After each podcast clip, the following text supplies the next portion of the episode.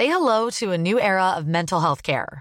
Cerebral is here to help you achieve your mental wellness goals with professional therapy and medication management support. 100% online.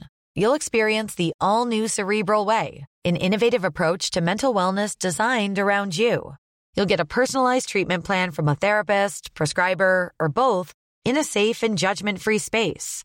Your Cerebral therapist or prescriber will outline a customized plan with clear milestones along the way so you can get to feeling your best. With Cerebral, you're not alone in your mental health journey. We're here to empower you to live a fulfilling life. So take that first step towards a brighter future and sign up today at cerebral.com slash podcast and use code ACasts to get 15% off your first month. Offer only valid on monthly plans. Other exclusions may apply. Offer ends July 31st, 2024. See site for details. Salut, c'est Mimi Hegel. Dans la vie, je suis créatrice de contenu indépendante sur Internet. Vous pouvez me retrouver sur Twitch, sur Instagram, sur Twitter et sur Patreon sous le même hâte, à savoir MYMYHGL. Les podcasts disponibles ici sont principalement des replays de mes live Twitch. C'est pour ça que j'interagis avec le chat et que j'évoquerai parfois des éléments visuels que vous ne voyez pas. Merci de soutenir mon travail et bonne écoute. Oh my god, Internet, ça va ou quoi? C'est quoi le problème? Je suis un peu zinzou Ceux qui savent savent, j'ai besoin de contexte. J'espère que vous êtes ready pour la dingue. Pas la peine d'être désagréable. Et y a pas de naninana, non. N'hésitez pas à vous abonner. Ok. Donc voilà, comment aborder ce genre de choses de manière saine avec la personne avec qui on est? I need to know for reasons.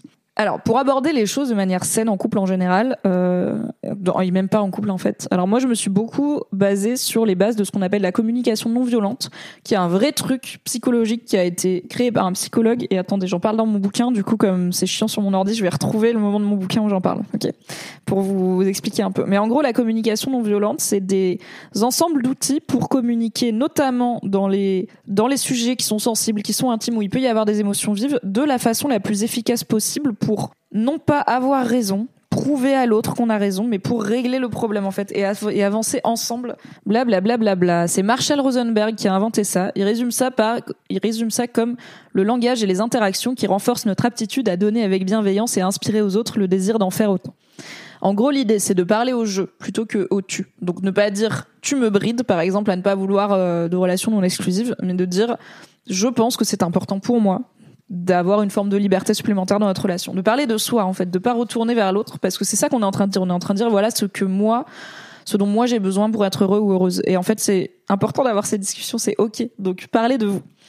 Euh, c'est euh, ça peut ça peut passer par rassurer régulièrement.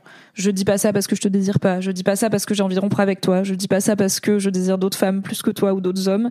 Je dis ça parce que c'est important et que pour moi c'est comme ça que je suis heureux et donc comme ça qu'on est heureux ensemble. Des choses comme ça.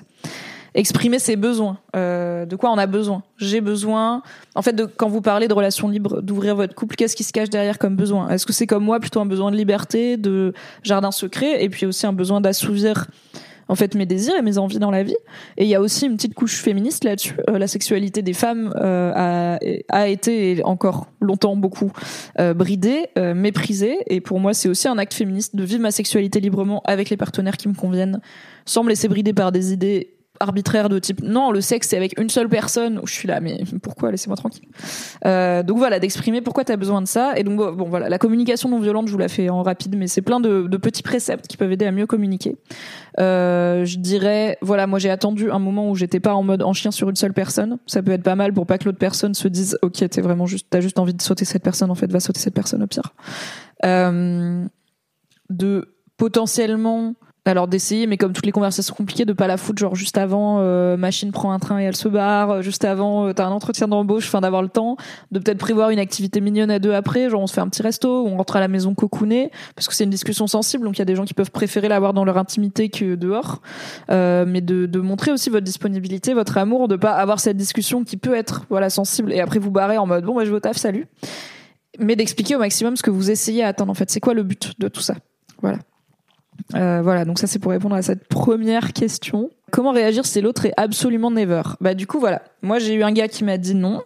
Je lui ai dit ok, on essaye ton truc. Alors il, il pouvait pas me dire c'était non jamais. Il m'a dit écoute a priori non c'est pas mon truc. Après peut-être un jour ce sera pour mon truc, mais a priori c'est pas mon truc. Et au final il a dit ok. Et au final ça a même fini par être son truc. Comme quoi. Euh, mais pour moi, si l'autre vous dit non, c'est never, bah demandez-vous vraiment à quel point c'est important pour vous. Et si c'est important pour vous, peut-être que cette personne n'est pas faite pour vous. Et c'est ok. Il y a des gens qui ont des visions différentes du couple, et il y a des gens qui ne vont, enfin, les gens vont pas changer leur vision du couple pour vous, et vous n'allez pas changer la leur pour eux. Donc euh, parfois, ça va bloquer. Et ils ok quoi. Euh, donc donc oui, ça peut m'arriver de ne pas vouloir relationner avec des gens qui ne sont pas ok avec ça. Euh, Est-ce que répéter avec un partenaire mène au polyamour? Alors peut-être que tu veux dire répéter les relations sexuelles avec un partenaire supplémentaire, c'est-à-dire est-ce qu'on est en mode coup d'un soir, donc je couche avec des mecs, mais c'est toujours une fois un mec différent, et du coup je peux pas m'attacher entre guillemets, ce qui est une idée reçue, mais on en reparlera. Euh, et est-ce que coucher plusieurs fois avec la même personne qui n'est pas mon mec, ça mène pas au polyamour? Pour moi non, tout comme quand je suis célibataire, coucher plusieurs fois avec mon plan cul ne fait pas de lui mon mec un couple c'est pas une fréquence de rapport sexuel et tant mieux parce que c'est un truc assez variable. un couple c'est euh, pour moi c'est un projet, un engagement. Un couple c'est on s'engage à être là l'un pour l'autre, à être la priorité l'un de l'autre en plus de soi-même, bien sûr, c'est toujours la priorité numéro uno et à faire le taf qui doit être fait pour que notre couple dure le plus longtemps possible tant qu'il est bien pour nous deux c'est pas de le faire durer le plus longtemps possible à tout prix évidemment. Du coup, ça veut dire euh, que je compte sur mon mec pour plein de trucs pour lesquels je compte pas sur euh, mes éventuels plans cul, euh, qu'ils soient réguliers ou non. Ça veut dire que j'ai aussi une relation sociale avec mon mec qui est différente. quand je suis célib, j'amène pas mon plan cul chez mes parents. Bah, je vais pas présenter. ben, c'est pareil, je vais leur présenter mon mec parce qu'en fait c'est mon mec. Et du coup, bah ça c'est un rôle que mon mec a que mes autres partenaires éventuels ne vont pas avoir. Il y a l'engagement de on est là pour que ça dure. Donc en fait quand on a des problèmes, on les règle. Quand je suis pas euh, quand il y a un truc avec lequel je suis pas à l'aise ou que lui il est pas à l'aise, on s'en parle. Là où avec des plans cul, je vais peut-être euh, et même quand je suis célib, hein, être en mode bon genre je sais pas genre ah ouais c'est vrai qu'il fait enfin quand il vient chez moi ça me saoule euh, il fait enfin il laisse toujours traîner sa vaisselle sale sur la table et tout. En fait je vais lui dire genre mec vas-y range ta vaisselle c'est un peu chiant mais je vais pas me dire ça va être un problème parce que je vais pas sortir avec c'est pas grave c'est mon pote. Donc euh, donc pour moi ça mène pas au polyamour de répéter avec un même partenaire tout comme coucher plusieurs fois avec la même personne ne mène pas au couple. Mais euh, et le couple et l'amour peuvent naître même sans relation sexuelle. Donc pour moi non c'est pas c'est pas lié quoi euh, dans ce petit schéma bien compliqué, qui a la priorité? Eh bien, la priorité, c'est toujours mon partenaire, euh, mon, amoureux, et je pense être sa priorité aussi. C'est-à-dire que si, mais en fait, voyez ça vraiment comme je vois des potes. Si je vois des, c'est comme si vous me disiez, mais comment tu fais? T'as des amis et un amoureux, qui c'est qui a la priorité? Bah, en fait, c'est juste, ça dépend. Si je suis avec mes amis que j'aime d'un amour pur, je suis avec ma meilleure amie et elle va pas bien. Et mon mec m'appelle, il me dit "Oh, dis donc, j'ai des places pour aller au ciné, tu vas aller au ciné?" Je vais lui dire "Bah non, je suis avec ma meilleure amie, elle va pas bien, c'est ma priorité." Je suis avec ma meilleure amie, mon mec m'appelle, il me dit "Ça va pas, j'ai besoin de toi." J'y vais, c'est ma priorité. Donc en fait, c'est ça la priorité, c'est que ma priorité c'est toujours moi en premier et mon amoureux. Mais quand je dis ma priorité, c'est moi en premier, ça veut pas dire c'est ma capacité à faire ce que je veux quand je veux. La vie, c'est prendre en compte les gens qu'on aime. Donc évidemment, si mon mec pour X raison n'est plus à l'aise avec la relation libre ou quoi, on en parle et en fait le temps de régler le problème, on arrête et peut-être on va arrêter définitivement et du coup on aura une autre discussion parce qu'on va voir combien de temps ça me va, mais probablement pas toute la vie, euh, comme je l'ai expliqué et comme il le sait. Et si pour X raison, euh, par exemple, je sais pas, disons mon mec il je sais pas pourquoi, mais avec mon gars, on devrait partir de, on devrait partir euh, vivre euh, en Pologne pendant trois mois. Bah j'y vais et je vais sûrement pas coucher avec d'autres gars en Pologne. Et en fait, c'est ok. Enfin, c'est c'est mon mec la priorité. C'est moi et mon mec. Enfin, mais comme on fait des priorités dans la vie, en fait, c'est pas tant. On s'en fout de coucher avec les gens, non? Euh, stress de base, le sexe et les IST, alors multiplier les partenaires, c'est l'angoisse. Ouais, c'est une question que j'avais aussi sur Instagram. Comment tu fais pour qu'elle pour gérer le risque d'IST qui forcément, plus t'as de partenaires, plus t'as de risques potentiels. Si ces partenaires ont d'autres partenaires, bah ça peut multiplier aussi. Même avec un préservatif, il y a ou, autre type de protection, genre digue dentaire, il n'y a pas un 100% de non-risque. Mais tout comme quand je suis célib, en fait, je peux coucher avec euh, Romain le mardi et euh, Julien le jeudi et euh, Mehdi le samedi avec une capote avec les trois, bah je prends, je multiplie aussi les risques de MST. Et personne me demande ouais mais attends t'as pas peur? Donc enfin bah, ni plus ni moins que d'habitude. Et après, on parle de relations libres. Il n'y a pas 100% de ma vie où j'ai des partenaires en plus de mon mec, et il n'y a pas 100% de sa vie où il en a, ou mes anciens partenaires en avaient. Euh, c'est pas du continu, c'est vraiment comme quand je suis célib. Quand je suis célib, des fois il y a des périodes où j'ai des plans cul réguliers, des fois il y a des périodes où j'ai un coup d'un soir cool, des fois il y a des périodes où ah mon ex est recélib, bah, vas-y on va se rechoper un coup euh, pendant quelques semaines et puis on verra. Donc euh, c'est pas du non-stop quoi, c'est pas parce qu'on peut qu'on doit, c'est pas parce qu'on peut qu'on fait. Moi il y a plein de moments dans ma vie où je suis fatiguée, je connais pas de gens, j'ai envie de personne de plus que mon gars et ça me va très bien quoi. Donc euh, donc voilà, mais c'est comme ça que je gère la, les IST, c'est comme quand je suis célibataire. Est-ce que tu es un peu dans une forme de compétition avec la personne? Donc c'est pas où si tu te compares. Alors ça c'est un truc qu'on m'a pas mal amené mais que j'ai jamais en fait ça m'a jamais traversé la tête ce truc de si tu te compares à, genre si on est-ce qu'on compte les points avec mon mec? Genre moi j'ai couché avec combien de mecs et lui il a couché avec combien de meufs en plus de moi? Est-ce qu'on est censé être à égalité? Je suis là mais non mais on s'en fout enfin il y a plein de choses il y a le fait que si on parle de stats ok si on parle en systémique statistiquement pour une femme hétérosexuelle un rapport sexuel a peu de chances d'être satisfaisant et de mener à l'orgasme et représente un vrai risque pour sa, sa santé et sa sécurité physique.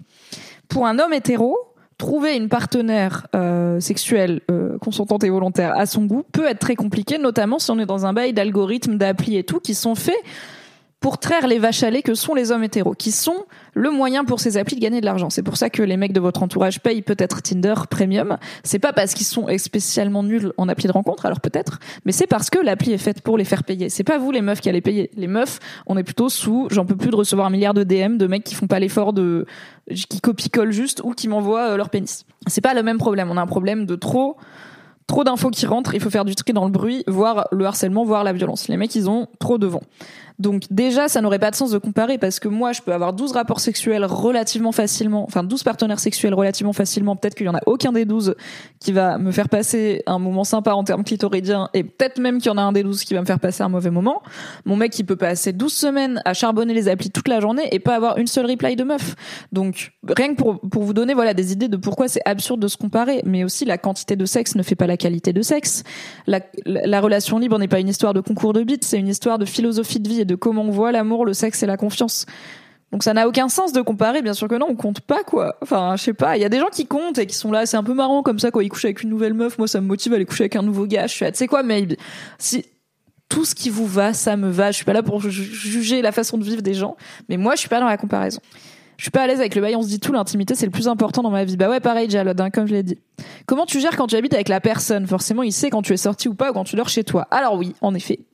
Euh, alors déjà, je ne découche pas il euh, y a de ça et je ne fais rien dans mon lit personnel partagé conjugal euh, et euh, bah après oui c'est quand je sors mais en fait dans la vie où on sort hein, les gens sortent euh, ils font des trucs voilà diverses choses et parfois ils font des choses et parfois ils font d'autres choses. C'est un peu ça qui se passe.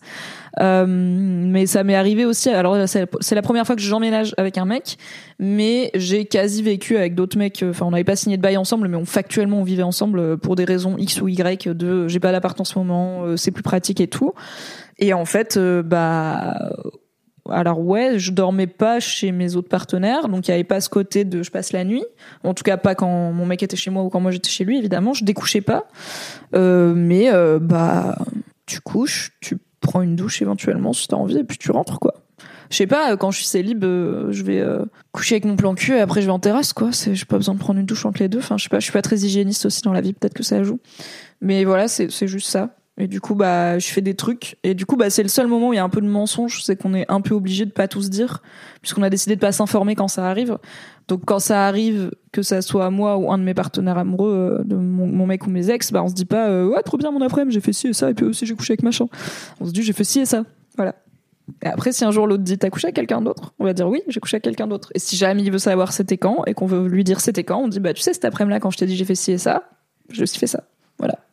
Mais l'idée, c'est toujours, mais en fait, tu l'as pas deviné parce que ça a rien changé. Donc, euh, c'est un peu l'idée. Ça pourrait déclencher la peur qu'il tombe amoureux du plan cul. En fait, euh, c'est pas mon boulot de gérer les peurs de mon mec. Euh, c'est mon boulot de les prendre en compte et qu'il les prenne en compte. Et c'est son boulot de les prendre en compte aussi. Je m'explique. Bien sûr, que si euh, mon partenaire euh, m'amène des inquiétudes liées à la relation libre, je vais l'écouter avec tendresse et le comprendre et euh, faire tout ce que je peux pour améliorer sa vie, y compris lui dire en fait on arrête la relation libre, il y a pas de souci, on arrête, ou à la limite si tu veux on dit qu'on met en pause le temps de que la poussière retombe et qu'on comprenne bah, pourquoi ça pose souci. Euh, mais si lui, il a trop peur que je tombe amoureux de mon partenaire, je suis là. En fait, le problème n'est pas que je couche avec quelqu'un d'autre. Le problème, c'est que t'as peur que je tombe amoureux de quelqu'un d'autre. Qu'est-ce qui fait que maintenant t'as peur que j'aime quelqu'un d'autre plus que toi? Qu'est-ce qui fait que Mais c'est comme, en fait, si euh, bah voilà j'ai un pote et d'un coup mon mec me dit tu fais trop de trucs avec ce pote j'ai peur que vous tombiez amoureux. En fait si on doit tomber amoureux de quelqu'un on va tomber amoureux de quelqu'un. L'amour c'est pas coucher avec quelqu'un. L'amour c'est pas en fait je peux avoir une relation sexuelle avec quelqu'un et en sortir et on se connaîtra pas du tout. Et aller passer une heure en, terrasse à boire un café avec quelqu'un et on va en sortir et on aura eu une intime on aura partagé une intimité folle parce qu'on sera dit des trucs de ouf.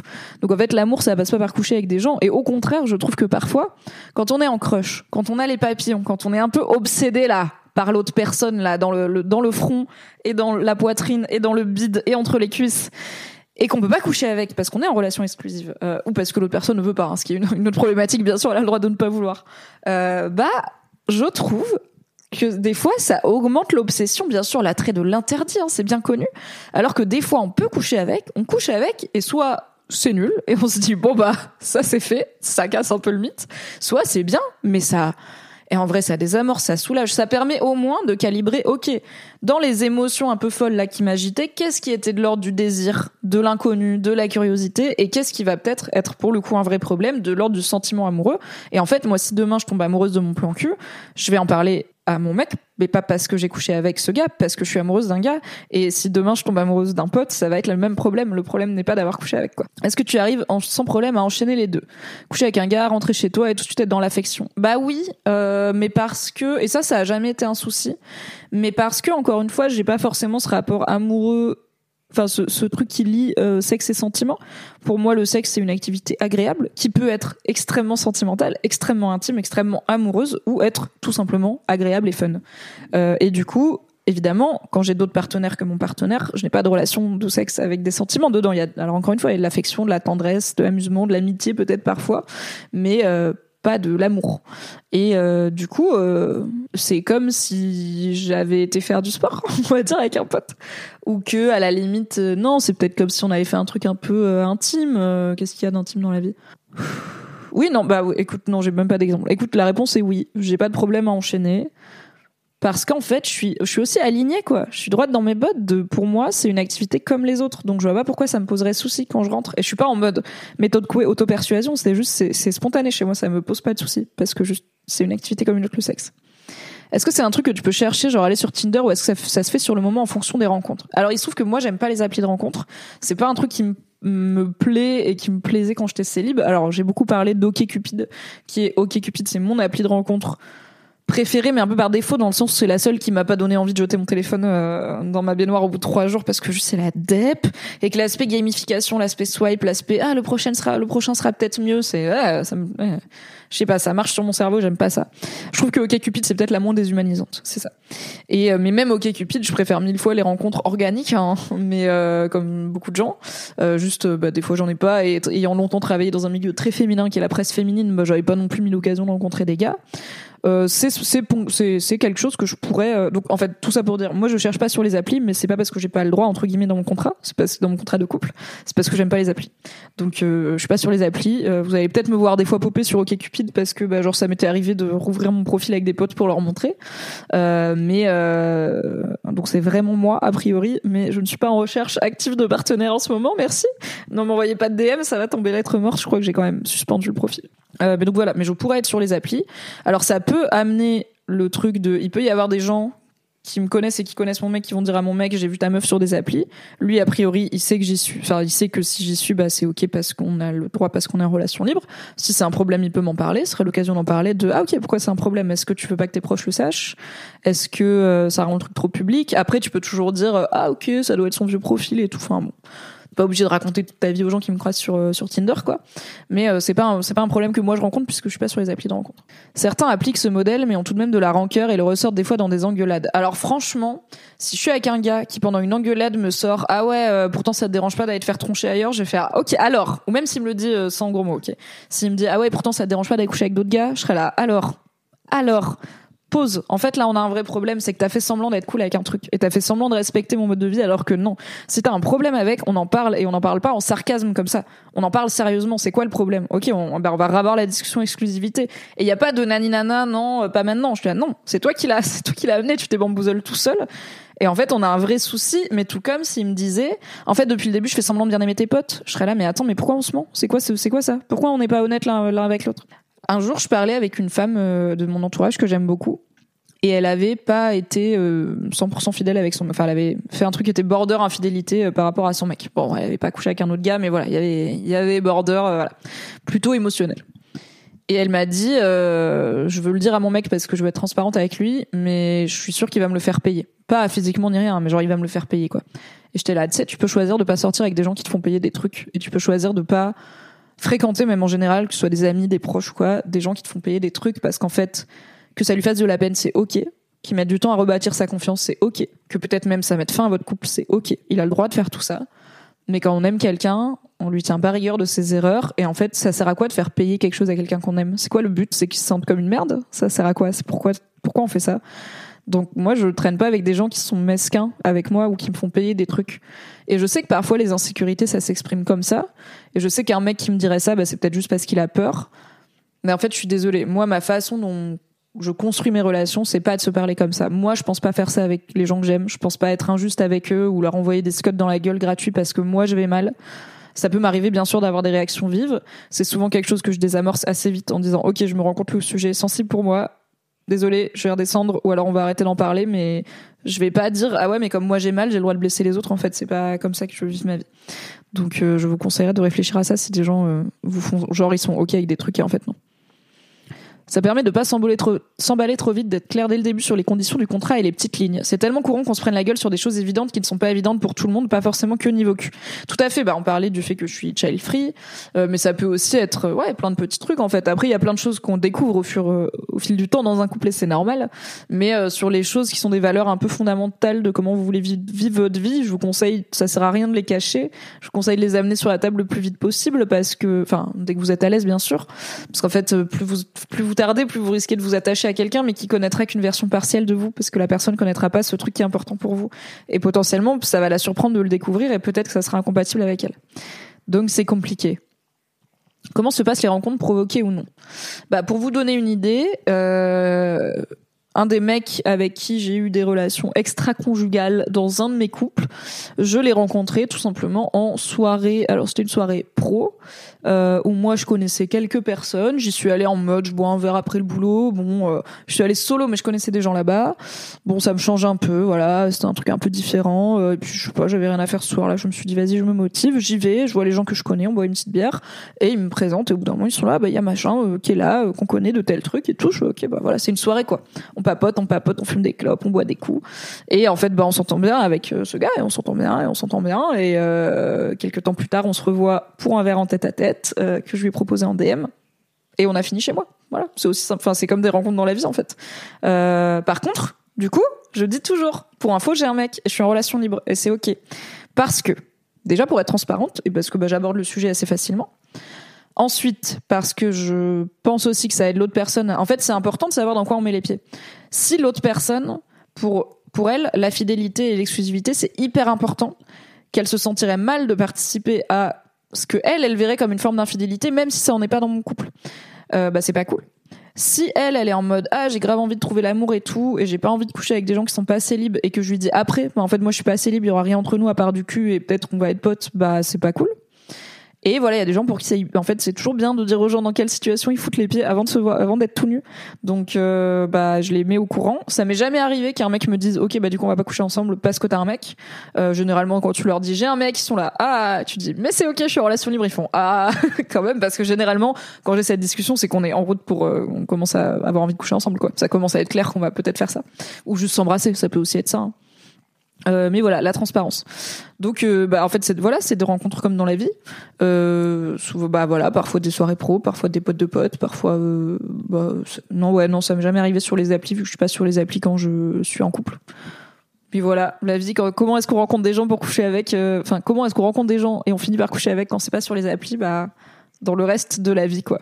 Tu fais comment quand ton partenaire est chaud pour expérimenter mais se rend compte à l'usage que ça lui va pas, genre ça le rend jaloux? Bah, t'en parles et tu décides de, tu vois, ensemble à quel point ça lui va pas. D'où ça vient sa jalousie C'est aussi, en fait, je trouve que parler d'exclusivité, c'est aussi l'occasion d'avoir plein d'échanges essentiels, notamment pourquoi c'est important, elle est où la jalousie? La jalousie, ce qu'un grand sage du nom de Fabrice Florent m'a appris, c'est que la jalousie, c'est toujours de la peur. C'est la peur que l'autre est quelque chose qu'on n'est pas. La peur d'être quitté, la peur d'être remplacé, la peur d'être pas assez bien. Bah, en fait, pour moi, c'est ça les sujets plus intéressants que est-ce qu'on peut coucher avec d'autres gens ou pas. C'est de quoi t'as peur? Pourquoi t'as peur que je te de plus me suffire? Pourquoi t'as peur de pas me satisfaire? Est-ce que t'as peur que notre vie sexuelle m'aille pas me satisfasse pas? Du coup, comment je peux faire pour te convaincre qu'elle me va bien? Peut-être que je suis pas assez démonstrative, peut-être que je suis pas assez vocale, peut-être que je prends pas assez l'initiative du sexe, qui peut assez vite donner l'impression de ok bah elle me désire pas. Euh, Est-ce que t'as peur que je tombe amoureuse d'une autre personne? Ok bah pourquoi t'as plus peur de ça maintenant qu'avant euh, Qu'est-ce qui fait que ça te rend jaloux tout ça Et après, il y a aussi un truc de, en fait, euh, c'est à la personne d'avoir la maturité d'écouter ses propres émotions et de vous dire clairement, en fait, je suis désolée, cette histoire de relation libre, je me rends compte à l'usage que ça me va pas, j'ai des sentiments de jalousie, c'est pas cool, plutôt que de vous, bah, encore une fois, soit de vous le faire payer par euh, des trucs passifs-agressifs, des trucs mesquins, des, des reproches qui n'ont pas lieu d'être parce qu'en fait vous faites rien de mal, euh, soit de de, bah, de vous laisser deviner, ce qui est pas très cool. Après c'est humain, des fois on n'arrive pas à dire qu'est-ce qui nous rend triste, des fois on le sait pas soi-même, euh, donc c'est ok hein, d'aller creuser auprès d'une personne qu'on aime qui est triste pourquoi t'es triste? Mais euh, dans l'idéal, euh, en fait la jalousie c'est un symptôme d'un truc et moi j'aime, j'ai pas j'ai pas décidé que ma vie serait régie par la jalousie, ni la mienne ni celle des autres.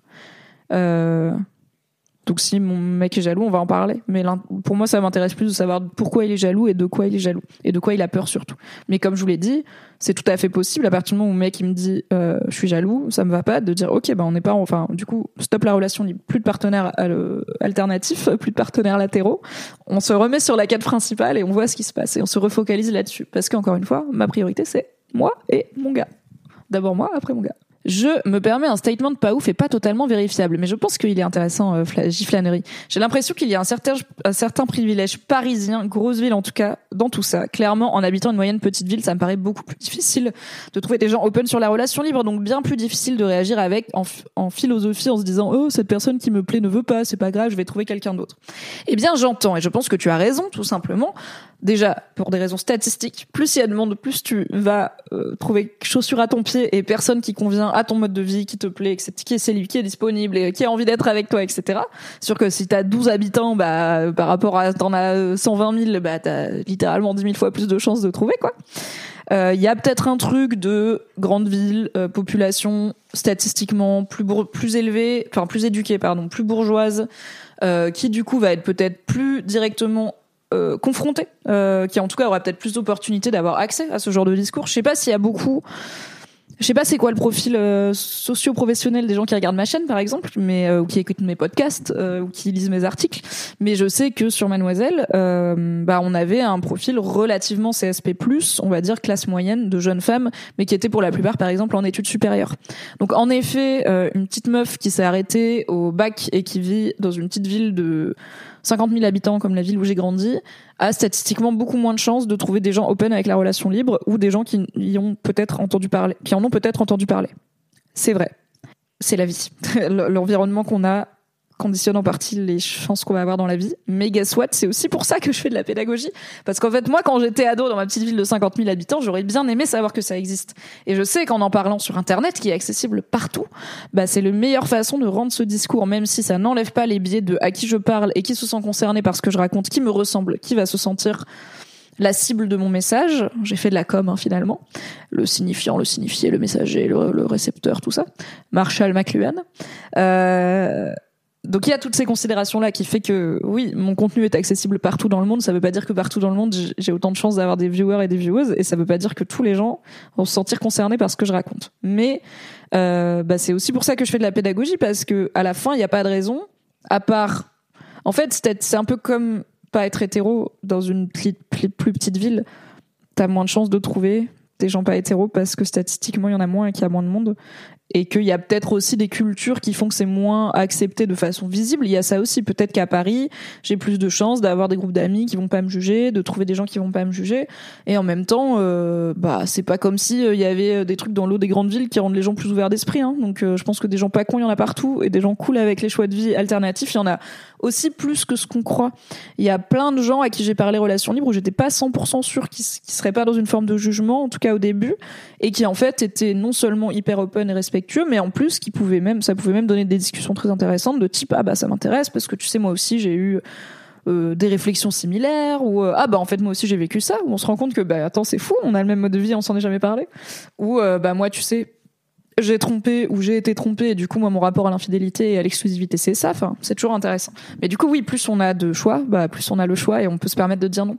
Mais avoir un mode de vie qui est pas dans la norme et bah plus on s'isole plus on risque d'être isolé du coup plus on s'éloigne des grands hubs centraux moins on a de chances de trouver des gens qui partagent notre mode de vie je pense statistiquement ça me semble pas mal après j'ai fait bac L donc les statistiques les statistiques euh, c'est pas mal euh, ça vous arrive vraiment de demander Eh bien, ça nous a. Alors, dans mes couples, euh, depuis que je suis en relation libre, ça nous est arrivé. En gros, souvent, ça nous arrive un petit peu une fois par an, une fois par an et demi, un peu comme un petit check-up de tiens, euh, au fait, où est-ce qu'on en est. À la fois pour savoir si ça va toujours bien, et puis, bah, souvent la, première fois. En fait, il y a une seule discussion généralement de est-ce que t'as couché ailleurs? C'est la première fois c'est la première qui peut arriver bah parfois au bout de six mois parfois au bout d'un an parfois au bout d'un mois ça dépend des gens. Euh, et qui vise plus à valider que ok maintenant que le concept est devenu réalité est-ce qu'on est toujours ok? Est-ce que quand je te dis oui tu vas avoir le seum ou pas? Généralement non. Sinon on aurait une autre discussion ensuite euh, et ensuite, bah, on n'a pas trop de raison d'en reparler, sauf si ça devient un problème entre guillemets. Donc, si l'un des deux a priori le vit plus mal, en fait, peut-être que l'autre, ce qui peut arriver, notamment dans des périodes où on peut être un peu down sur la confiance en soi pour d'autres raisons. Euh, bah, en fait, on peut être moins à l'aise et on peut se retrouver triste ou pas voilà pas bien en tout cas euh, par rapport à sa relation libre bah, il faut en parler is ok euh, donc là ça va être l'occasion d'en rediscuter mais sinon c'est pas comme si on se demandait tous les quatre matins t'as pécho ou pas? Parce qu'en fait c'est pas que ça m'intéresse pas, c'est peut-être le, c'est juste que moi je suis ok avec la règle de ça me regarde pas et de le moins j'en sais, le mieux je me porte. Ça me fait pas du tout de mal de le savoir et je suis régulièrement tombée sur des partenaires qui m'en disaient beaucoup plus que ce que moi je leur en disais parce que il y a quand même un truc un peu particulier avec tout ça, avec mon schéma en tout cas de dont que dont tel, de tant que tu me demandes pas je te dis pas, c'est que c'est rare pour moi de de vivre des choses que je partage pas avec la personne que j'aime. Et du coup c'est bizarre de vivre des trucs dont je lui parle pas forcément. Euh, je peux pas lui raconter en rentrant quoi. Du coup voilà, c'est un peu le seul truc qui est, qui est des fois euh, pas triste tout, mais où je me dis ah ça, fait ça fait un petit truc en moins, on va dire. Là où j'ai l'impression que la relation libre m'apporte beaucoup de trucs en plus. Genre le couple c'est déjà trop cool, mais la relation libre c'est du positif en plus. Euh, et du coup je suis souvent tombée sur des partenaires qui eux avaient envie de me raconter euh, parce qu'ils étaient là en mode mais attends mais c'est fou faut, faut que je te raconte. Parce qu'en fait souvent enfin le mec avec qui je sors généralement c'est aussi mon meilleur pote quoi. C'est un bon con c'est un mec avec qui j'aime déconner c'est un mec avec qui j'aime j'aime lui raconter des anecdotes j'aime lui raconter ma vie et, et mutuellement. Du coup bah bah par exemple voilà mon, mon partenaire précédent euh, qui a fini par consommer la relation libre alors qu'il m'avait dit a priori non. Euh, bah il quand on avait fini par se dire euh, oh, coucher euh, il était là. Et du coup bah moi tu sais c'était cette meuf avec qui voilà tu sais, je t'en avais parlé, et en fait, c'était ouf. Genre, elle est venue chez moi et tout, et il avait trop pas l'habitude de se faire draguer, machin. Et moi, j'étais là en mode, bah bravo, t'as pécho, trop bien. Et en fait, c'était vraiment, ça me fait pas de la peine. Mais du coup, voilà. C'est peut-être le seul truc, c'est que, bah, ça fait un truc qu'on se dit pas. Mais en fait, sinon, non, on se demande pas si souvent, parce qu'en fait, on n'a pas besoin de savoir si souvent, quoi. C'est ok de faire ça chez vous dans votre lit. Alors c'est pas une discussion qu'on a eue. Euh, moi j'ai pas envie. Euh, je pars du principe que j'ai pas envie. Je pense pas que mon mec a envie non plus de coucher avec quelqu'un d'autre dans mon lit. Alors je suis pas hyper attachée à ça dans le sens où je pense que ça me ferait pas de la peine de ouf, mais je serais un peu en mode. Ouais.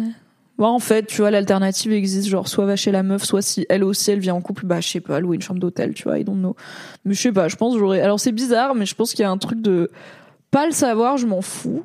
Enfin, en fait, je suis vraiment en mode, si ça arrive dans mon lit, je préfère pas le savoir. Mais tout comme, ok quand je reçois des gens et que je leur prête mon lit, perso, je m'en fous s'ils couchent ensemble dans mon lit. En vrai, je vais pas changer les draps et tout, je m'en fous.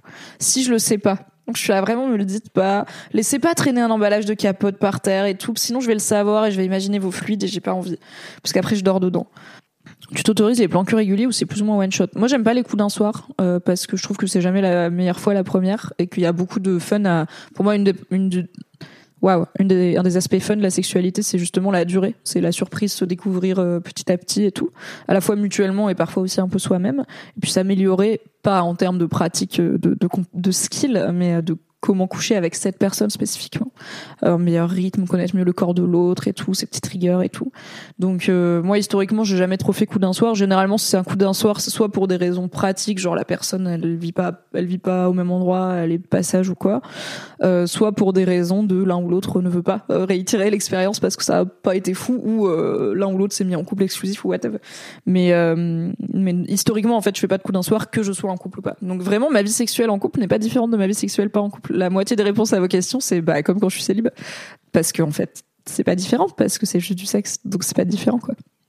La jalousie est une émotion, la peur, comme la colère par exemple, ça passe à un moment. Ouais, ouais, bien sûr. Euh, je suis d'accord que en fait la jalousie, ce qui tue, c'est pas ta jalousie. Donc je vais pas adapter ma vie à la jalousie de mon partenaire, mais je vais interroger, essayer de comprendre et de de, rassurer, bien sûr, mon partenaire jaloux. C'est effectivement un sujet de plus en plus ok pour les nouvelles générations, mais ouais, ça prend trop de temps. Eh, en vrai, alors, fun fact, il y a 10 ans, quand j'ai, ça doit faire, euh, c'était ouais, 2012, 2013, peut-être 2014. Ok, j'ai sorti sur Mademoiselle le premier article qui parlait de non-exclusivité. Euh, en tout cas dans cette forme-là. Voilà, il y avait peut-être eu un truc ou deux sur les clubs libertins, mais qui était plus présenté comme une aventure sexuelle que comme un mode de vie euh, amoureux. Et euh, bah moi du coup j'étais en relation libre avec Julien, premier du nom, et du coup bah, j'en ai fait un article évidemment, j'en ai fait un témoignage. Et euh, à l'époque la moitié des commentaires, je dirais, alors non il y avait quand même une part des gens qui étaient là, ok cool, intéressant de voir des gens vivre leur vie différemment, mais il y avait quand même beaucoup de gens qui étaient extrêmement heurtés en fait, mais de façon viscérale quoi, par cette idée de non exclusivité ok, consentie et consentante. Et la moitié des gens me disaient qu'en gros j'étais une bolosse qui venait dire ok à son mec pour qu'il pour qu'il la trompe et qu'il aille troncher ailleurs. Et la moitié partait du principe que j'étais une traînée euh, qui voulait coucher avec tout avec tout l'île du coup, enfin avec tous les gars quoi. J'étais là ah waouh Waouh, c'est bizarre cette dichotomie. Donc en même pas dix ans, je pense, j'ai vu quand même beaucoup de gens passer de euh, soit t'es une salope, soit ton mec c'est un connard qui veut te faire cocu, à euh, en fait, ok, c'est peut-être pas pour moi euh, le couple ouvert, mais je comprends. Et en fait, les gens qui font ça sont pas euh, des mauvaises personnes. Donc j'ai de l'espoir pour les nouvelles générations. Est-ce que t'en as parlé à ta famille ou ils ne tombent pas sur ta présence en ligne? Alors, j'en ai pas parlé à mes parents. Mais il faut que je leur en parle parce que, comme je vous ai dit, j'ai enregistré une émission sur la relation libre. En fait, j'ai enregistré cet été une émission sur Teva, euh, une nouvelle émission. Donc, je vais pas vous en dire beaucoup. Je sais pas si j'ai trop le droit. Moi, après, j'ai pas signé de NDA, mais voilà.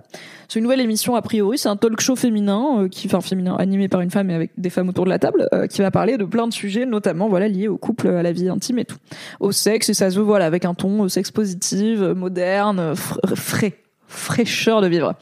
Et j'ai été invitée pour parler de couple libre. Donc euh, moi j'étais la team relation libre et j'étais donc avec une, une femme un peu plus âgée qui était euh, qui était un peu plus là pour parler de polyamour et de dynamique bah voilà avec des enfants euh, quand on se marie des choses comme ça. et bah du coup je me suis dit ah tiens je vais quand même envisager d'en parler à mes parents notamment à ma mère avant que cette émission sorte et soit médiatisée parce que je pense que ça ferait de la peine à ma mère et je peux le comprendre que je qu'elle apprenne un truc aussi important dans ma vie par une émission Teva. Genre, qu'est-ce que ma fille fait dans la télé à raconter un truc dont elle est pas capable de parler à sa mère? Genre, pourquoi elle m'en parle pas? Alors qu'en soi, je peux lui en parler. Mais jusqu'ici, j'en ai pas parlé à mes parents parce que, en fait, je leur parle pas de ma vie sexuelle. Et euh, que quand je suis célib, je leur dis pas, tiens, j'ai tant de plans cul, machin, tiens, moi je suis plutôt euh, plan cul régulier, coup d'un soir et tout. J'ai vraiment zéro discussion sur la sexualité avec mes parents, d'aucune sorte. Ok, on a on n'a pas ça dans ma famille. On parle pas de sexualité. Non, non, non. Ma mère sait que je ne veux pas d'enfant. Elle sait que j'ai un DIU cuivre, donc ce qu'on appelle un stérilet euh, à tort. Hein. C'est un dispositif intra-utérin, le nom technique. Donc elle connaît mon mode de contraception, par exemple mais elle connaît pas mes pratiques au lit et est-ce que je couche avec des gars quand je suis libre ou pas. Enfin bref, ça ne la regarde pas.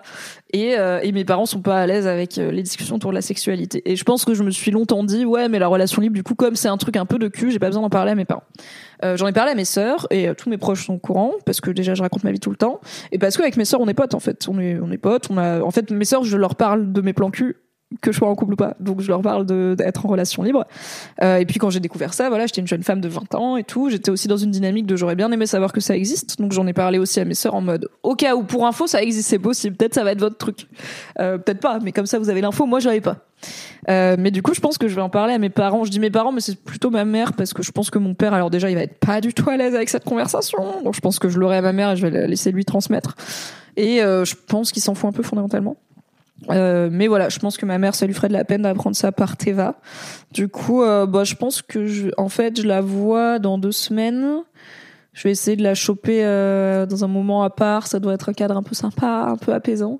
Je sais pas comment elle va réagir. Je pense qu'il y a une possibilité qu'il y ait une forme d'incompréhension. Je pense qu'elle en a des fois un peu marre que sa fille soit bizarre. Faudra qu'elle fasse des choix de vie où c'est toujours Je pense qu'il y a aussi un truc où fondamentalement, je sais que ma mère c'est une personne très privée, euh, qui du coup, bah moi je me suis construite à l'opposition. En... Alors je suis à la fois très privée parce qu'il y a toute une partie de moi qui a beaucoup de mal avec la vulnérabilité en vrai, mais voilà, je raconte ma vie sur internet parce que j'aime bien et que je me suis beaucoup construite grâce aux gens qui racontent leur vie sur internet parce que j'avais du mal à parler aux gens dans la vraie vie, donc heureusement qu'il y en avait sur internet. Et euh, du coup, elle a vraiment du mal à comprendre pourquoi je raconte des choses que elle, elle considère comme faisant partie de l'intimité en ligne à un grand public. Et du coup, je pense que elle serait peut-être à la limite plus ok avec ok t'es en relation libre. Bon je comprends pas mais c'est vos délires. Peut-être ça va dire c'est un truc de jeune ou je sais pas quoi.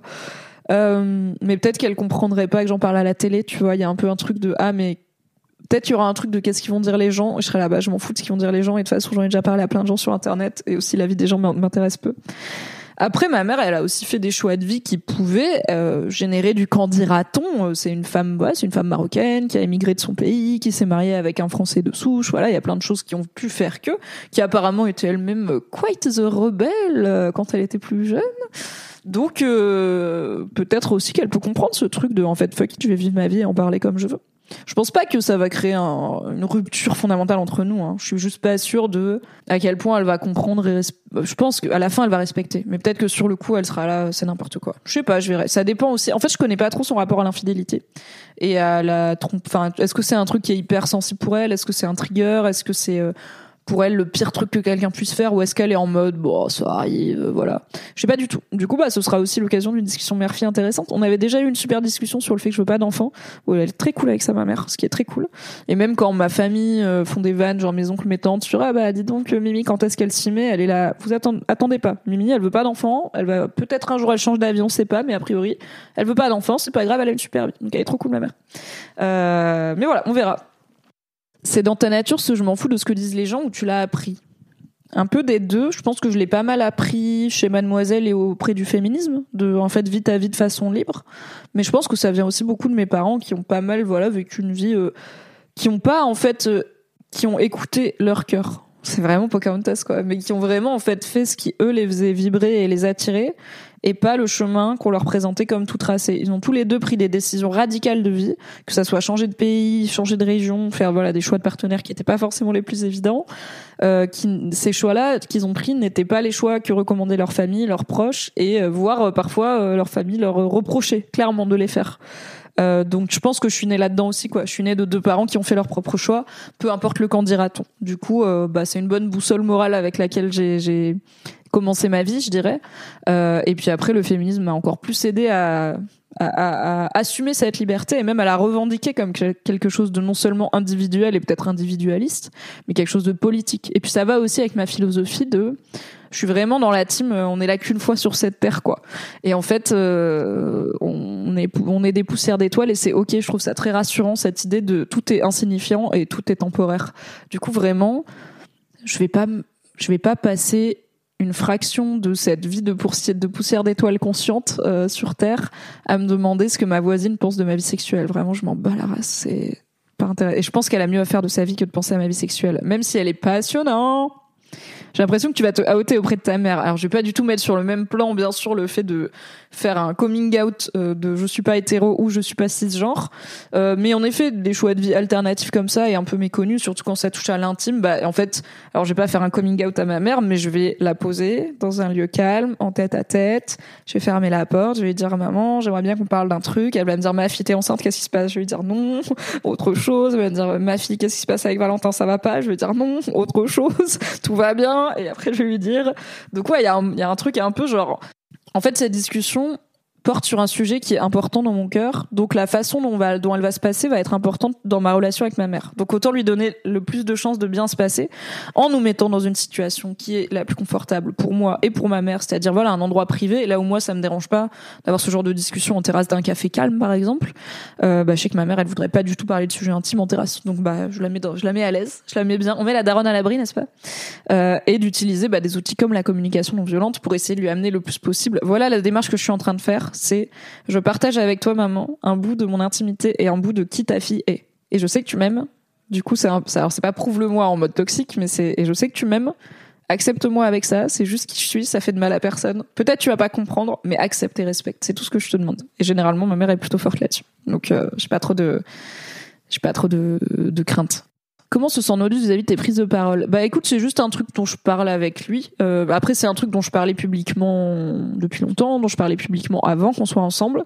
Mais en effet, c'est un truc que je valide avec lui. Euh, pour info parce qu'en fait c'est important euh, de bah, je pensais faire un live relation libre est-ce que tu es ok avec ça? Euh, euh, c'est arrivé qu'on nous propose de faire un live ensemble sur le sujet c'est pas forcément quelque chose qu'il a envie de faire pour le moment et c'est ok mais c'est aussi quelqu'un qui raconte beaucoup moins sa vie intime que moi sur internet hein. donc ça se comprend et bah alors s'il me dit en fait il va jamais m'interdire d'en parler, bien évidemment. Hein. Et, encore une fois, s'il essaye de le faire, on aurait un autre type de problème. Ce serait pas la relation libre le problème.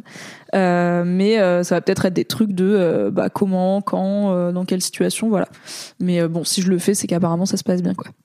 J'ai cru voir c'était apparemment beaucoup de personnes INFP qui étaient en relation polyamoureuse. Alors ça, c'est un truc de test MBTI. je suis pas trop versée là-dedans, mais c'est des tests de personnalité un peu genre présentés comme un peu scientifiques, psychologiques. genre pas l'astrologie, sorry l'astrologie. Et euh, je suis nulle en c'est quoi les initiales, qui est quoi, je sais même pas ce que je suis, mais du coup maybe euh, il y a plus de gens il y a un FTP en relation libre, I don't know. Peut-être qu'il y a plus de scorpions en relation libre et de serpentards. Est-ce que c'est pour comment tu sais si c'est pour toujours, genre si c'est comme ça que tu veux vivre tes relations ou pas? Euh... En fait, euh, je sais pas si c'est pour toujours, mais je réfléchis pas trop ma vie en termes de toujours. C'est ça qui me va pour l'instant, et quand je me mets avec quelqu'un, c'est parce que c'est cette personne qui me va pour l'instant dans le mode de relation qui me va pour l'instant. Il y a des gens qui se rendent compte à 50 ans qui sont pas hétéros ou qui sont pas cisgenres et en fait qui veulent pas euh, bosser dans une tour à la défense mais aller élever des chefs dans le Larzac. Bon bah eux aussi un jour ils ont pris des décisions pour toujours et en fait non.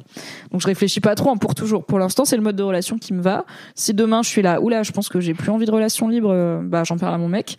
Si je suis en mode j'ai envie peut-être de polyamour j'en parle à mon mec aussi mais c'est une autre euh, discussion. Et et voilà mais en fait la vie la vie est mouvante la vie, euh, la vie est une évolution. On passe sa vie à changer. C'est plutôt, euh, encore une fois, je trouve ça rassurant aussi. Quoi. Euh, ah, j'avais une, une question chou. Comment s'empêcher Comment alors Comment gérer le risque de tomber in love sous-entendu avec ses partenaires additionnels quand on sait qu'on est un peu cœur d'artichaut? Alors c'est une question qui me parle pas mal car je suis moi aussi un peu cœur d'artichaut, un peu canard. en fait, genre j'aime bien les garçons. Fondamentalement, j'aime bien les garçons. J'ai beaucoup de tendresse pour les garçons euh, qui sont dans ma vie. Et toujours enfin c'est pas pour rien que j'ai passé 10 ans chez Matt dont 7 à bosser sur les masculinités de façon assez intensive quoi. Euh, j'aime bien les garçons. Et du coup bah des fois oui euh, le crush peut arriver vite voire plus. Je pense qu'une des choses qui permettent de baliser ça c'est enfin de si tu si tu sais que justement tu peux avoir tendance à crusher vite vite vite c'est de bah, justement de baliser ta relation avec ce, ce, partenaire, donc disons ce sex friend, pour qu'il pour qu'il reste un sex friend et pas euh, l'homme dont tu es amoureuse, euh, mais tu ne peux pas être avec et en même temps tu es un mec. C'est euh, ouais de baliser en voyant c'est quoi les moments où vous allez peut-être franchir des seuils d'intimité qui toi te font palpiter de façon un peu différente. Et ces seuils d'intimité, ils sont pas du tout forcément liés au sexe. Euh, mais par exemple, ça m'est arrivé dans mes coups précédents d'avoir des plans cul euh, réguliers qui euh, voulaient pas qu'on dorme ensemble. Alors que ça aurait été plus possible parce que j'habitais pas avec mon mec, mais qui était là. En fait, pour moi, je dors avec. Si je dors avec quelqu'un, c'est ma meuf. Ou c'est à minima une meuf qui pourrait devenir ma meuf. Donc, une, par exemple, on est tous les deux célibataires. Vas-y, ça fait quelques fois qu'on se date, on dort ensemble. Mais j'ai pas envie de dormir avec toi, Mimi, parce que je pense que dormir ensemble, voilà, c'est trop couple. Et je pense que il y a des trucs comme ça qui m'ont où on parlait tout à l'heure de bah je présente pas mes sex friends à ma mère, je présente mon mec à ma mère. Donc voilà, je pense qu'il y a des trucs comme ça qui peuvent baliser un petit peu et aider euh, l'inconscient à faire la différence euh, couple pas couple, amour pas amour et tout. Et après euh, bah est-ce qu'on peut s'empêcher de tomber amoureux Je ne sais pas? est-ce qu'on veut Je ne sais pas non plus? Peut-être que du coup, si tu te dis, bah moi je veux bien être en relation libre, mais je pense que je vais tomber amoureuse de tous mes partenaires, maybe tu veux être en polyamour en fait. Mais, est-ce que tu as envie d'être en couple avec plusieurs personnes? Euh, Alors on m'a beaucoup posé, bah tu vois, c'est une autre question. Est-ce que tu as envie? Est-ce que tu as le temps? Est-ce que ton partenaire en a envie Est-ce que ton potentiel partenaire là sur qui tu crushes en a envie Enfin voilà. Et puis euh, attendre un peu, des fois ça peut aider. Genre laisser retomber la poussière et dire ok, est-ce que c'était juste la frénésie des débuts euh, ou est-ce que j'ai vraiment envie d'être avec cette personne Auquel cas, bah, j'ai un autre, j'ai un souci qui est que j'ai envie d'être avec quelqu'un qui n'est pas euh, mon amoureux. Et des fois, à l'inverse, ça peut être ah mon partenaire. Donc mon sex friend me manque parce que ça fait longtemps que je l'ai pas vu, disons. je vais pas et du coup je me dis oh là là peut-être je suis in love. Bah peut-être juste c'est une personne que t'apprécies, ça fait longtemps que tu l'as pas vu. Tu vas le voir, vous allez vous déboîter, ça va être sympa et ça va retomber. Donc donc voilà. Est-ce que c'est sain de coucher avec quelqu'un sur qui tu as déjà un crush? Comment tu gères cette potentielle situation? I don't know. Est-ce que c'est sain euh? Bah comme j'ai dit, des fois ça peut désamorcer le crush, des fois ça ne peut que le confirmer. Est-ce que c'est sain? Je sais pas, je suis pas psy, hein. Je sais pas à moi de vous dire si votre, votre démarche est saine ou pas. Je dis juste que c'est important d'essayer au maximum de se poser les bonnes questions et de pas y aller avec des œillères. Ça peut peut-être être intéressant, toujours dans cette idée de laisser les gens savoir dans quoi ils mettent les pieds. Ça peut peut-être intéressant de dire à cette personne, au moment où il commence à peut-être être en route vers se passer des choses, en fait, j'ai un crush sur toi. Genre la personne sait que vous êtes en couple, donc a priori elle se dit c'est bon, euh, c'est safe. euh, la personne elle a une meuf, donc euh, elle, ou un mec, donc elle va pas avoir un crush sur moi, donc c'est peut-être bien de lui dire. En fait j'ai un crush sur toi, et du coup bah la personne peut aussi décider est-ce qu'elle couche avec toi ou pas, en sachant que, disons il y a une chance sur deux que ça augmente le crush plutôt que de l'atténuer quoi. Mais ça c'est un peu pareil aussi quand t'es célib. Si je suis célib et que j'ai un pote qui me dit euh, vas-y on couche ensemble, bah, peut-être je vais lui dire ouais grave. S'il me dit euh, j'ai un grave un crush sur toi, vas-y on couche ensemble, je serai là bah du coup non, on va pas jouer en difficile. Genre ça va juste. Si moi je sais que j'ai pas que c'est pas réciproque, je vais dire bah maybe non, va euh, va pas te faire du mal comme ça, tu vois, c'est risqué. Donc donc faites comme vous le sentez. Parlez à des psys, I guess, parlez à des thérapeutes. Ça t'arrive de parler de tes malheurs amoureux avec ton mec quand vraiment ça t'affecte, genre un plan crush te calcule pas ou tu gardes ça pour toi éventuellement des potes? Je réfléchis. Non, j'en parle pas, mais en fait, je suis pas dans une dynamique de malheur amoureux, quoi. Je suis pas dans une dynamique de crush, je suis dans une dynamique de juste des fois, il y a des gens, bah, je couche avec. Voilà, c'est tout. Du coup, bah, en fait, euh, mes malheurs, euh, bah, ce serait plus, euh, en fait, c'est, alors, ok. Quand j'ai des partenaires, en plus de mon gars, c'est soit en fait ok. Quand je suis à la partie crush genre ah j'ai envie de coucher avec ce gars qui n'est pas mon gars et j'espère qu'il a envie de coucher avec moi aussi. Bon bah j'en parle pas à mon mec. Euh, parce que c'est pas comme ça que je fonctionne. J'en parle à mes potes. Si ça se fait j'en parle pas à mon mec. S'il me demande je lui dirais oui j'ai couché avec quelqu'un d'autre mais je suis pas obligée de lui dire avec qui j'en parle à mes potes. Si jamais j'ai des galères avec ce gars-là soit c'est des galères amicales genre ça fait deux fois qu'il me pose un lapin, ça me saoule. Bah, du coup, j'en parle à mon mec. Soit c'est des galères sentimentales, mais en fait, à cette étape-là, je suis pas censée avoir de galères sentimentales. Parce que c'est censé être juste quelqu'un que j'apprécie et avec qui parfois je couche. Mais du coup, même s'il me dit on arrête de coucher, si, à la limite, oui, si ce qui peut se passer, c'est que euh, la personne me dise bah on arrête de coucher ensemble pour x et x raison et que ça me fasse la peine parce que c'est un truc qui va me manquer et c'est un truc qui était cool et peut-être euh, je sais pas moi je m'étais projeté dans des trucs et tout euh, peut-être je, je m'attendais pas à ce que ça s'arrête là à ce que ça s'arrête comme ça enfin voilà et du coup, oui, ça, ça peut me rendre triste. Et effectivement, c'est pas un truc dont je parlerai à mon gars, je pense. Et en même temps, peut-être que je le ferai parce que, en fait, c'est un peu un truc de à quel point ça impacte la relation que j'ai avec mon gars. Si ça l'impacte pas, euh, bah, je pense pas que je vais lui en parler parce que je pense que on est toujours dans ce truc de c'est mon jardin secret. J'ai pas forcément envie de le mettre au courant. Je suis pas sûre que ça lui ferait beaucoup de bien de le savoir. Euh, mais, enfin, doit se lever le matin et se dire ah ouais, ma meuf elle est un peu triste tout parce qu'il y a un gars qui veut plus de la sauter. C'est un peu genre. Et en même temps, peut-être, peut-être que c'est sain de se dire ça. I don't know. Euh, et si vraiment ça devient un problème, genre je, suis dans une tristesse telle que ça colore notre relation à mon mec et moi, peut-être que c'est pas juste le sexe qui me manque avec l'autre personne et du coup bah j'ai un autre problème qui est bah que peut-être j'ai envie d'être avec l'autre personne, mais ce n'est pas le cas. Donc euh, d'habitude j'en- ai pas. euh. En fait, avoir un crush c'est l'élément de base qui me motiverait à vouloir ken quelqu'un. Oui, j'ai un crush, mais en fait une fois que je ken la personne, bah du coup j'appelle plus ça un crush. C'est genre la personne à qui je couche tu vois. C'est un plan cul ou un sex friend. Ou appelez-le comme vous voulez mais euh, c'est plus un crush. Il y a plus les du début quoi. Enfin c'est juste genre euh, c'est juste ok. On, saute. C'est bien. C'est bien. C'est très bien. C'est même des fois très mignon mais il y a pas de normalement non quoi. Normalement ça se non, non, après, je dis pas que c'est que facile, parce que vous êtes là en mode, ah ouais, c'est vraiment trop simple et tout. En vrai, c'est aussi des galères. Et euh, tout le jeu d'une relation libre, c'est de prendre le risque de tomber vraiment amoureux de quelqu'un d'autre. Mais enfin, mais c'était vraiment mettre beaucoup d'importance sur le sexe, non? Parce qu'en soi, je peux passer une journée entière avec mon meilleur pote, euh, l'emmener dans mon café préféré, lui lire des livres de mon page préféré, de, de, de- waouh, lui lire des pages de mon livre préféré, euh, l'emmener se balader euh, dans un cimetière et regarder des écureuils et euh, aller voir la tombe d'Edith Piaf, euh, rentrer, jouer à Star du Valais sous un plaid avec lui, euh, boire du chocolat chaud et boire du vin chaud et peut-être le verre de trop et lui dire que j'ai vraiment énormément d'amour pour lui, bah c'est vachement plus prendre le risque de tomber amoureux que juste voir le zob d'un gars en fait. Enfin, c'est pas le cul qui fait l'amour, je comprends pas. Je comprends pas ce truc de ça augmente le risque de tomber amoureux. Je suis là. En fait, on, risque toujours de tomber amoureux ailleurs. Genre, c'est la vie, non? Les gens tombent amoureux dans la vie d'autres gens. Ça, ça arrive. Genre, quand on est en couple, c'est soit on est en couple forever, soit un jour on va se séparer et des fois bah ça arrive parce qu'on tombe amoureux de quelqu'un d'autre et ça arrive qu'on l'ait vu tout nu ou pas cette personne. Donc je comprends pas pourquoi ce truc de se mettre en relation libre c'est plus de risque de, tomber amoureuse quoi.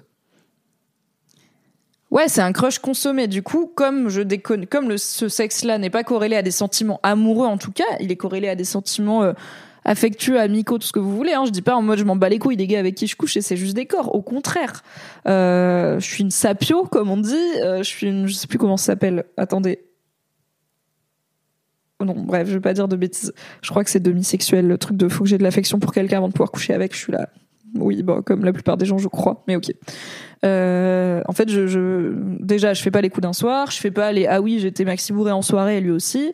En fait, c'est des gens avec qui oui, j'ai un peu envie d'aller boire un café, un minimum quoi, et discuter. Et parfois où je suis un peu genre au début, pendant un moment, jusqu'à ce que le crush soit consommé une ou deux fois, histoire que voilà l'excitation soit retombée.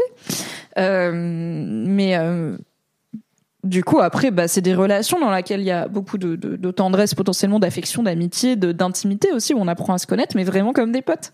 C'est marrant, quoi. C'est comme si vous me disiez, euh, j'arrive pas à décorréler le sport des sentiments, quoi. Et faire du sport avec quelqu'un, pour moi, c'est hyper intime, et du coup, euh, bah, pour moi, faire du sport avec quelqu'un d'autre, c'est vraiment prendre le risque de tomber amoureux. Pour moi, c'est cette conversation qu'on est en train d'avoir. Tellement, en fait, le sexe peut être et ne pas être quelque chose d'amoureux et quelque chose d'intime.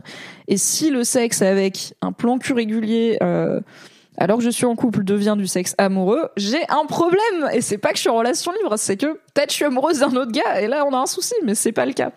Donc ça va. À quel point c'est construit ce truc de sexe égale développer des sentiments? Moi, je pense que c'est pas mal une construction sociale parce que j'ai l'impression que ce soit culturellement à travers le monde ou historiquement à travers l'histoire, on a clairement beaucoup et on, décorrélé le sexe des sentiments. Je pense que plein de gens Surtout maintenant qu'on démocratise la possibilité, God bless, d'avoir des relations sexuelles en dehors du mariage, de les avoir avant le mariage, etc. Bah, plus de gens peuvent expérimenter différents types de sexe et différents types de désirs et se rendre compte qu'on peut avoir du sexe avec des gens dont on n'est pas du tout amoureux et que parfois c'est quand même du bon sexe et à l'inverse parfois on est hyper in love et le sexe est nul et c'est dommage. Donc en fait euh, pour moi, on vit dans une société, c'est une construction sociale. Mais euh, après, il y a peut-être un petit truc cerveau reptilien de euh, c'est mieux la monogamie, je sais pas quoi, pour les mammifères ou quoi. Mais en vrai, je suis pas sûre qu'on soit biologiquement.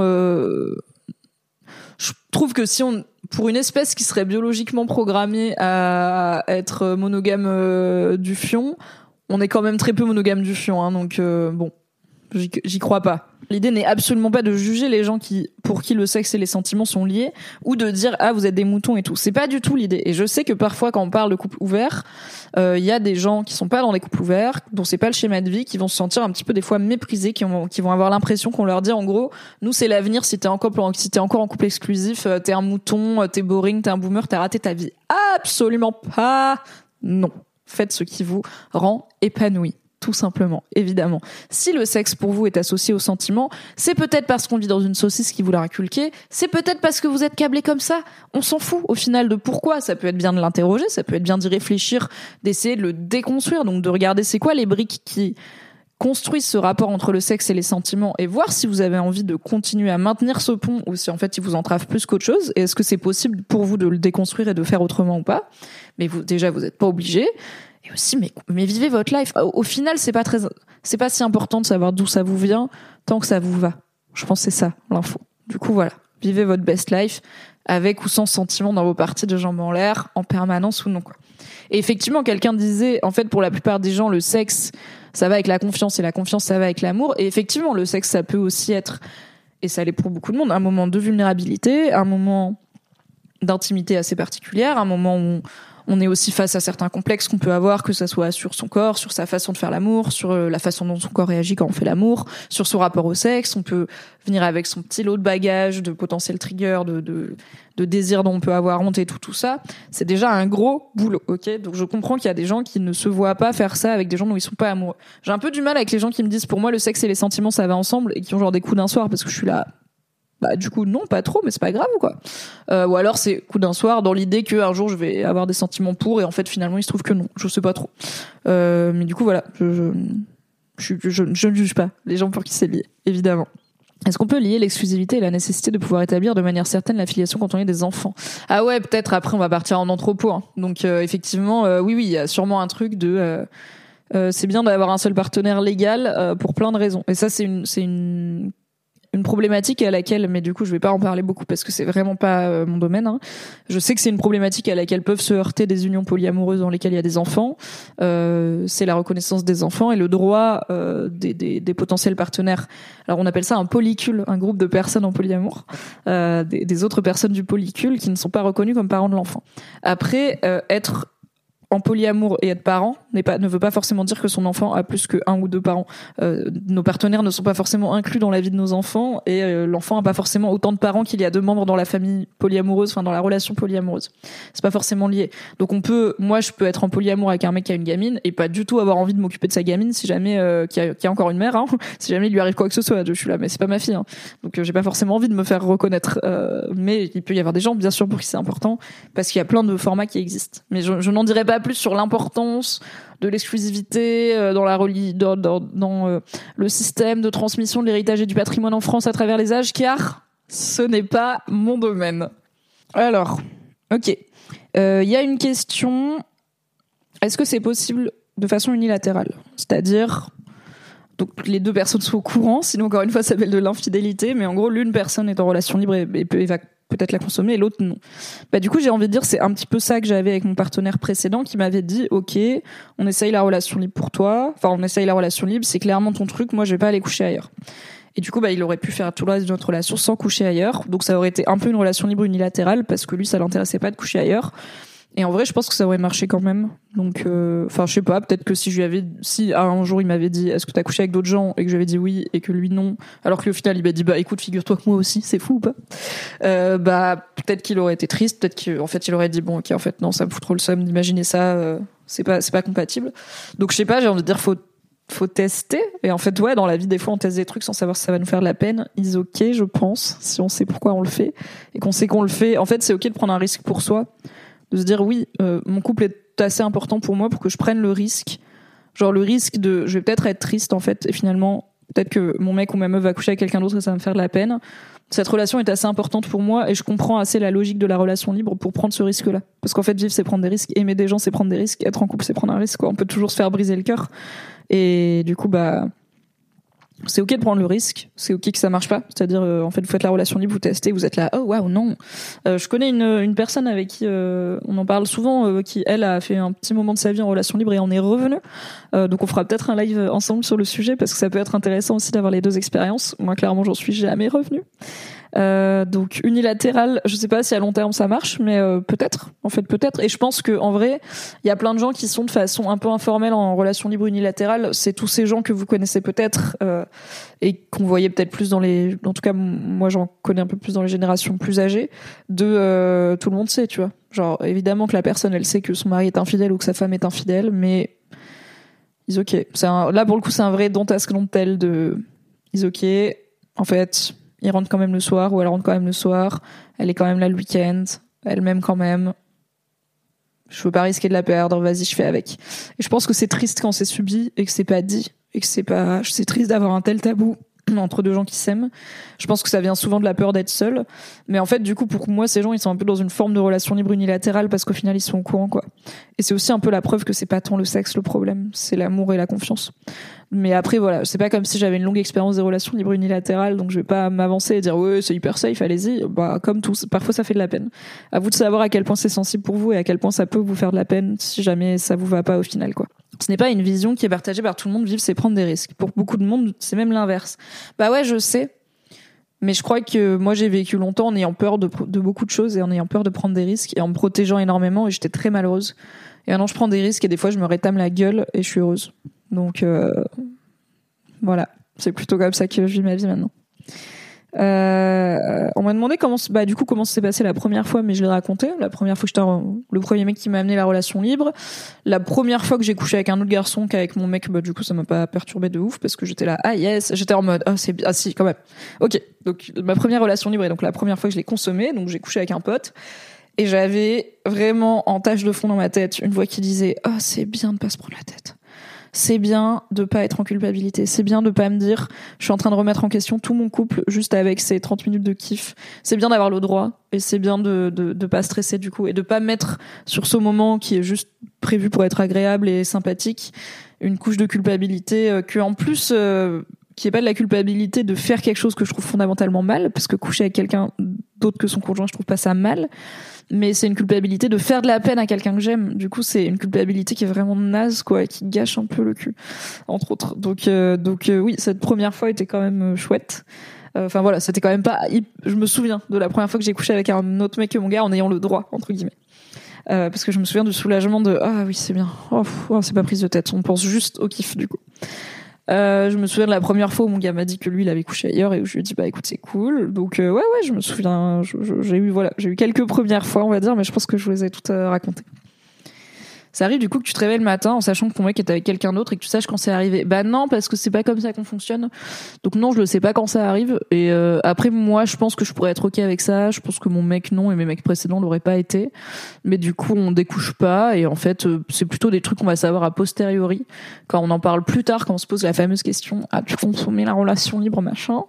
Euh, votre décision est-elle irrévocable Et bah, euh, on va, selon ce qu'on veut se dire et ce qu'on veut savoir et ce qu'on veut demander, potentiellement pouvoir relier, enfin avoir l'info de ah oui ok c'était à telle soirée machin. Ça m'est arrivé parfois de euh, je suis avec un je suis avec un mec. Je sors avec un mec. Je suis en relation libre avec ce mec. Je finis par me dire ah j'ai couché avec une pote de pote à une soirée disons. Ok. Il y y a un moment. Je fais ok on, finit à une soirée, quelques temps plus tard, il y a la pote de pote et je la repère. Je fais c'est elle qui t'as couché parce qu'elle a une vibe de meuf qui te plaît. Tu vois, elle a une vibe de meuf qui te plairait, donc peut-être c'est elle. Euh, bien sûr, la personne n'est pas obligée de me dire oui ou non, mais euh, du coup voilà, ça, ça m'est arrivé. Mais euh, sur le moment, je le sais pas. Je pense que ça me dérangerait pas trop. Après, ça dépend vraiment genre en vrai, quand je suis chill, quand je suis en forme et tout, je pense que ça me dérangerait pas. Si c'est un soir où je suis déjà un peu down ou euh, un peu triste, où je voilà, je me sens pas hyper bien, ouais, peut-être que, en fait, euh, peut-être que ça me rendrait un peu triste, mais pas tant parce que c'est du sexe, mais plus comme genre quand ton mec il est en soirée sans toi et que toi t'es un peu en, en dep sur ton canapé, t'es là, bon, moi je passe une soirée un peu nulle, moins. Euh, mais pas tant parce que c'est le sexe, parce que j'ai pas trop d'insécurité liée au sexe, parce que le sexe c'est genre plein de choses dans ma vie, mais je sais pas, j'ai pas l'impression que c'est. À la fois, c'est très important pour moi, c'est genre une activité top tier, c'est vraiment super. Euh, et c'est aussi un centre d'intérêt. Genre, je m'intéresse à la façon dont les gens vivent leur sexualité. Je trouve que ça fait partie des expériences humaines les plus belles. Mais comme la bouffe, quoi. La bouffe, c'est hyper important pour moi, mais ça me fait pas de mal quand mon mec il va manger avec d'autres gens, des gens que je mange, des trucs que je mange pas. Donc, je suis là. Ça me rend, ça me rend triste. Tu as aussi fait de l'échangisme que chacun de son côté. Ça m'intéresse zéro l'échangisme, donc j'ai fait que euh, chacun de son côté. Euh, ça me, ça, je sais pas, ça m'excite pas. Peut-être un jour j'irai dans un club libertin déjà pour regarder, euh, parce que encore une fois je suis curieuse de comment les gens vivent leur sexualité. Alors pas en mode touriste voyeuse, mais voilà, par ok, comment ça se passe. Euh, mais euh, je pense pas que ça m'intéresse. En fait, le, le, sexe à plus que deux personnes ne m'intrigue pas tant pour l'instant. Peut-être à 40 ans quoi. Question teubée, mais en vrai l'échangisme c'est quoi? Alors pour moi, mais si tu fais bien de demander, bah ça se trouve j'ai une vision erronée de la chose parce que je connais pas bien. Pour moi l'échangisme c'est le fait d'avoir des relations sexuelles avec quelqu'un d'autre que son partenaire, mais en l'impliquant dedans. Que ça soit, voilà, dans des plans à trois, dans un truc de type club libertin qui peut être, bah, ok, tu couches avec une autre meuf, mais ta meuf, elle est là, elle regarde, ça fait partie de sa sexualité aussi, potentiellement ça l'excite, soit parce qu'il y a une dynamique un peu d'humiliation qui peut être là de, ah, mon mec, il nique une autre meuf devant moi, soit parce qu'au contraire, il y a un truc de valorisation, de, je regarde l'homme que je désire euh, faire l'amour, avoir une sexualité et tout.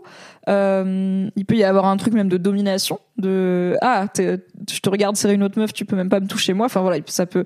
L'esprit humain est quand même capable de mettre absolument tous les kinks sur toutes les pratiques, donc euh, ne vous inquiétez pas. Euh, ça peut être des trucs de d'échangisme un peu plus, alors pas forcément en club, mais genre je sais pas un couple d'amis qui a un couple d'amis avec qui se passe des bails, tu vois. Mais en gros, tu fais pas tes bails de ton côté, t'inclus la personne avec qui tu sors dedans. Que dit Internet? Échangisme, une pratique sexuelle adoptée par les libertins qui consiste pour deux couples à échanger temporairement leurs partenaires pendant les différentes phases du rapport en vue d'une relation socio-sexuelle. Incroyable socio-sexuelle. Bon, en gros, ok, c'est deux couples, c'est genre A sort avec B, C sort avec D, A couche avec C, B couche avec D. En gros, c'est ça. D couche avec A et, C couche avec B. Ok, bon bah oui. C'est oui, c'est c'est pas exactement l'idée que j'avais, non. J'étais plutôt sur un truc proche du libertinage du coup. Voilà, vous savez tout. Eh bien, écoutez, merci beaucoup d'avoir été là pour parler de ma petite vie, euh, non pas libertine pour le coup, mais de ma petite vie euh, de couple, en couple ouvert, en relation libre. Mettez-y le terme que vous voulez. Euh, si vous avez d'autres questions, mes DM sont ouverts. Alors, je suis pas consultante en, thérapie de couple, hein, je suis pas psy non plus, mais si vous avez des petites questions rapides, n'hésitez pas. Voilà, envoyez-moi un DM sur Instagram. Ça ne fait jamais de mal et je vous répondrai globalement si j'ai le temps. Voilà. Bye Internet. Merci d'avoir écouté cet épisode. Pour soutenir le podcast, pensez à lui mettre 5 étoiles et un gentil commentaire sur votre appli préférée. Si vous voulez encore plus de Mimi dans vos oreilles, vous pouvez retrouver mes débriefs de séries sur le flux Mimi Hegel débrief les séries, tout simplement. M'écouter avec la créatrice de contenu Marie Kigai chaque mardi dans le podcast BFF et me retrouver tous les dimanches en compagnie de Fabrice Florent dans notre podcast cinéma Le Film Club. Tous les liens sont dans la description. Merci à Valentin Nortier pour le générique et à Pop Music Production pour le montage. Et très belle journée